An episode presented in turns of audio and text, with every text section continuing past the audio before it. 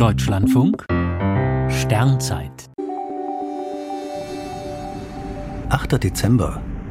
Die Klimavariablen und ihre Messung aus dem All. Der Zustand unseres Klimas lässt sich mit Hilfe von rund 50 wesentlichen Klimavariablen charakterisieren, die Fachleute definiert haben. Dazu gehören die Oberflächentemperatur der Erde, die Ausdehnung der Eiskappen an den Polen oder der Grundwasserspiegel. Gut die Hälfte dieser Klimafaktoren lassen sich vom Weltraum aus messen.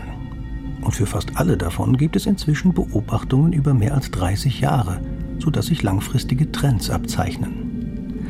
Satelliten messen den Salzgehalt des Meerwassers ebenso wie die Feuchte des Bodens auf den Kontinenten. Der Ozongehalt der Atmosphäre wird aus dem All erfasst das gleiche gilt für den Anteil an Kohlendioxid und Stickoxiden in der Lufthülle oder die Höhe des Meeresspiegels. Satelliten sind für die Klimaforschung deswegen so wichtig, weil sie innerhalb weniger Wochen die gesamte Erde präzise erfassen. Und ihre Messungen aus dem All sind auch über Ländern möglich, die am Boden keine Untersuchungen zulassen.